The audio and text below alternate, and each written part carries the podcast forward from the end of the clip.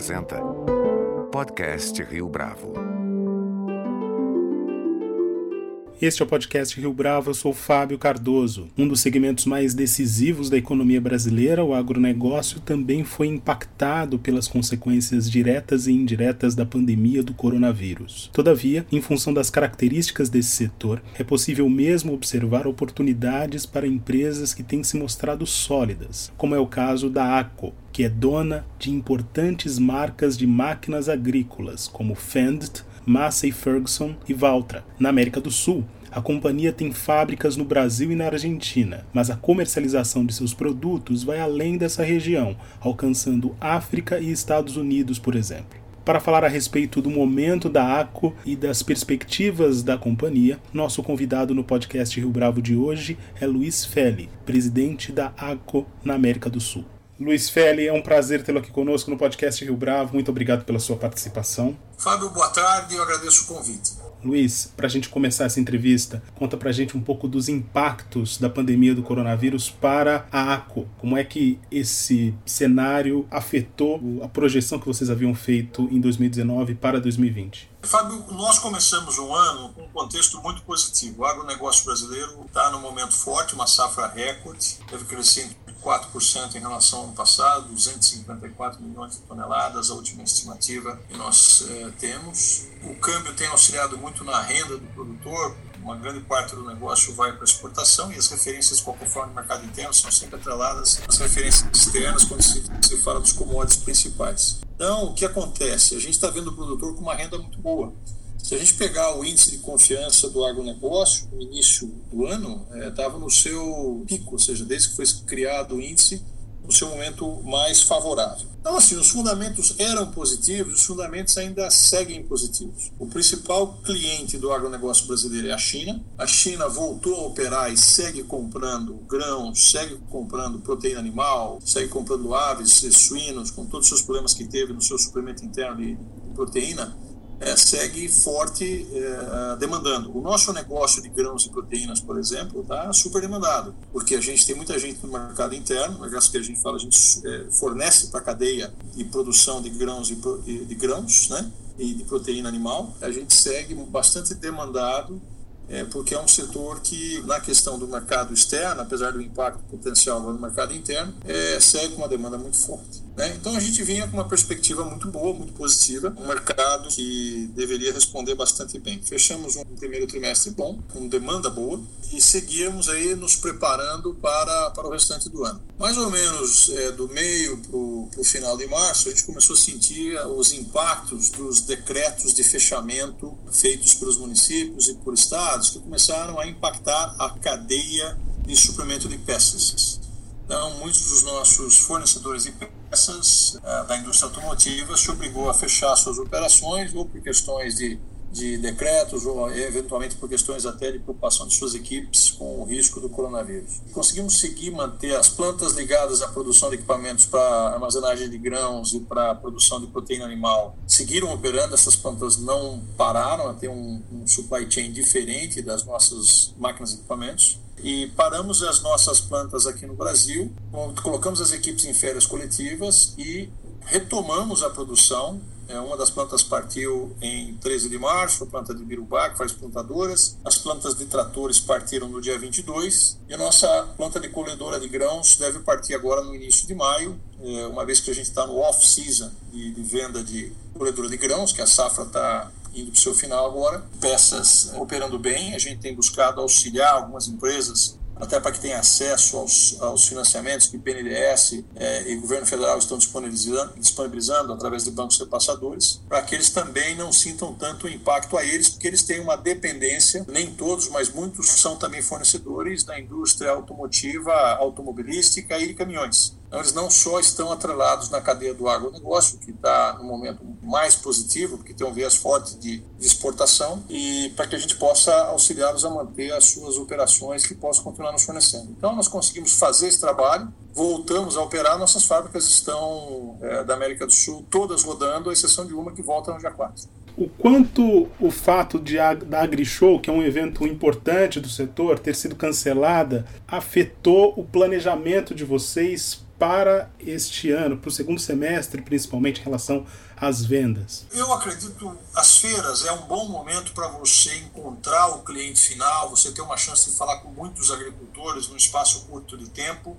É uma oportunidade de você apresentar novos produtos, fazer lançamentos. Mas do ponto de vista de plataforma de negócio, é, apesar de que é, muito negócio ele fica a, assinado dentro das feiras, esse é um trabalho que vem sendo feito antes das feiras e é feito depois das feiras. Então, o agricultor que tem uma decisão consciente de comprar uma máquina agrícola, ele vai comprar antes da feira, ou na feira, ou depois da feira, ou em qualquer momento que ele acha adequado e conseguiu fazer uma boa negociação que tem um preço justo. Não necessariamente ele precisa da feira para fazer os negócios. Então, o impacto do cancelamento de feiras de maneira geral, que não foi só a AgriShow que teve uma mudança, outras feiras do Brasil todo também tiveram isso, a gente considera relativamente pequeno, porque quem faz uma decisão emocional na feira, essa venda normalmente ela tem uma grande chance de não se materializar depois. Agora, quem faz uma venda, uma compra consciente, é, vai comprar na feira antes ou depois da feira. O que a gente tem um pouco de reflexão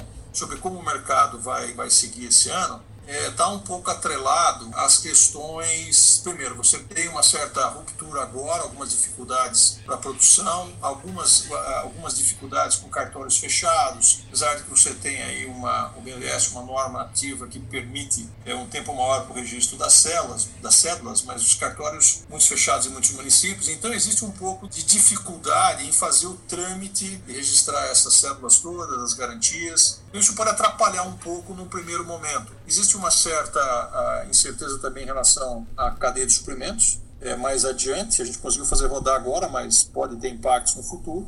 Né? Então, isso tudo pode trazer é, um pouco de incerteza na relação dos, dos preços de commodities futuros. É, o preço do petróleo já não vinha, vinha aí em relação à Arábia Saudita e Rússia uma grande disputa comercial que impactou o preço do petróleo. Depois, ela, em cima disso, veio toda a redução de demanda global. Então, o petróleo que tem oscilado de maneira errática e a níveis baixos de preços, tem, acaba tendo algum impacto nos preços dos commodities. Então, o que, que eu digo? Hoje nós estamos num momento em que o agricultor está fazendo um pouco a sua reflexão do, do, momento e dos impactos, ele vê uma renda boa na safra atual né, e refletindo como vai ser o próximo ano. Então, é, eu acho que não vai passar incólume. Possivelmente a gente veja um impacto entre 5% e 10% é, de redução no mercado, é, mas é muito em função dessa desorganização momentânea que não está muito claro por quanto tempo fica. O agricultor ele tem a tendência de avaliar com calma as suas decisões e quando surge um pouco de incerteza, ele passa a fazer sua reflexão. Pode ser que a gente veja aí um impacto, mas não é um impacto nem de longe o que nós estamos vendo em outras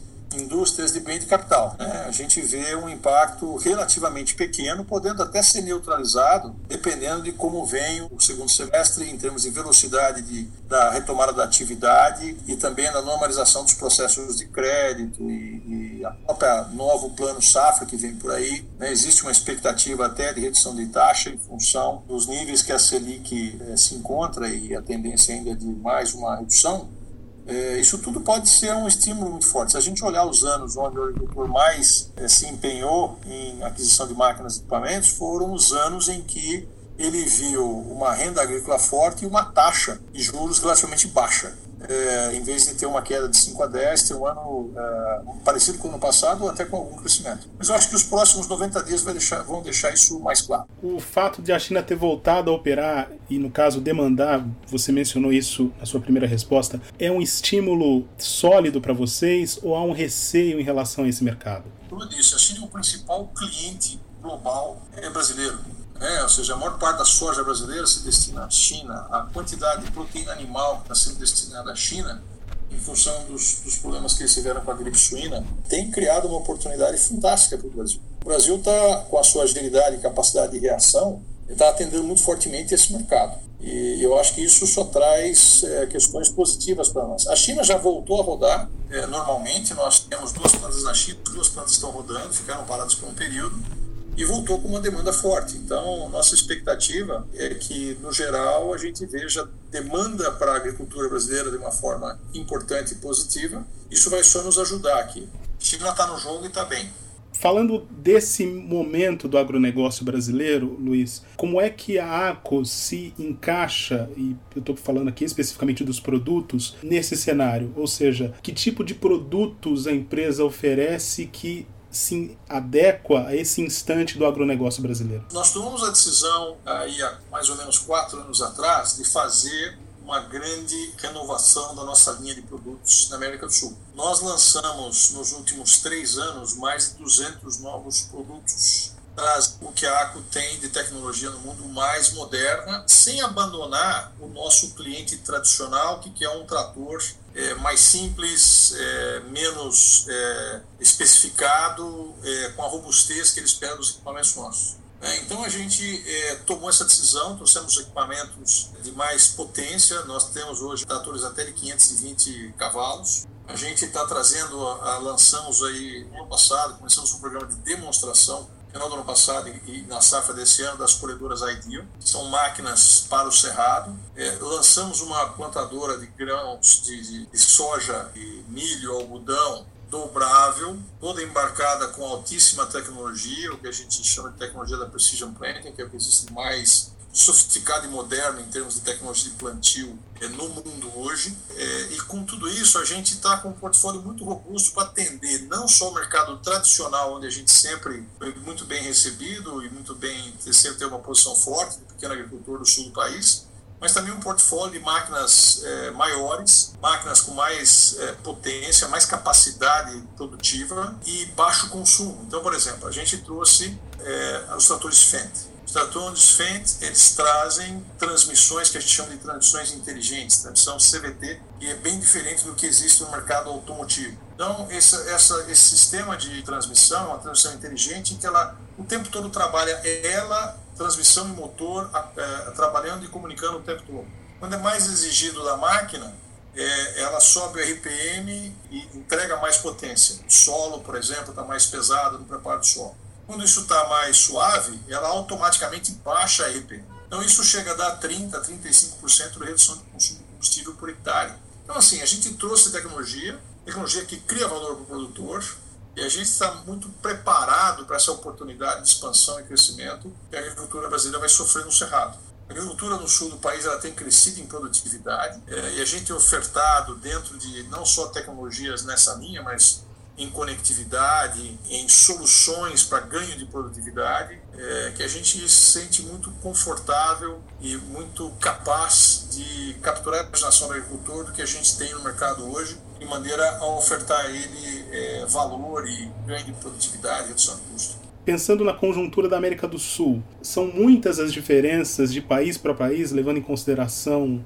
a demanda por produtos, por exemplo? É, você tem, você tem características distintas mesmo dentro do Brasil. Quando a gente vai para a América do Sul, essas características distintas elas se repetem. Então, a gente tem aí, por exemplo, quando você vai para a Argentina, muito similar ao Brasil, um país muito forte, muito competente em produção de grãos, onde os equipamentos de alta potência, equipamentos de mais tecnologia associados a, isso que eu estava descrevendo um pouco antes, eles têm um fit muito bom. A gente tem produtos também para a área de, de produtores de frutas, de café. Então, são equipamentos que permitem tratores menores, equipamentos menores, é, menor potência, mas que tem a sua característica e necessidade. Então a gente, por exemplo, a gente começa tratores hoje, a gente começa em 55 CV e vai até 520 CV. É, plantadoras de grãos, a gente tem plantadoras de 5 linhas e vai até 40 linhas. É, então você acaba atendendo uma, gran, uma gama bastante significativa dentro do espectro. É, nós temos tratores, por exemplo, para ser vendido no mercado de frutas, de uvas, de cerejas, etc. Então a gente tem um bom mercado, nesse, a gente tem uma boa participação nesses mercados e também tem equipamentos e máquinas para atender as grandes áreas, as grandes é, áreas produtivas de grãos, por exemplo, no Cerrado brasileiro. A gente tem um portfólio que a gente, nós trabalhamos. A América do Sul a gente fornece desde Guatemala até a Argentina, Chile. A gente chama de América do Sul, mas vai até a América Central, gerido daqui. É, e fornecemos aqui, fornecemos tratores, por exemplo, para a ACO de outros países do mundo. Hoje nós exportamos para os Estados Unidos. O trator global, nosso Global Series, a gente fabrica aqui no Brasil e exporta para os Estados Unidos. Nós temos vários tratores que a gente exporta também para a África enfim, é, e essa posição de câmbio de hoje também nos coloca numa posição mais interessante ainda para conseguir atender melhor esses mercados. Considerando todo esse ambiente, esse contexto, essa conjuntura, você se sente confortável para dizer que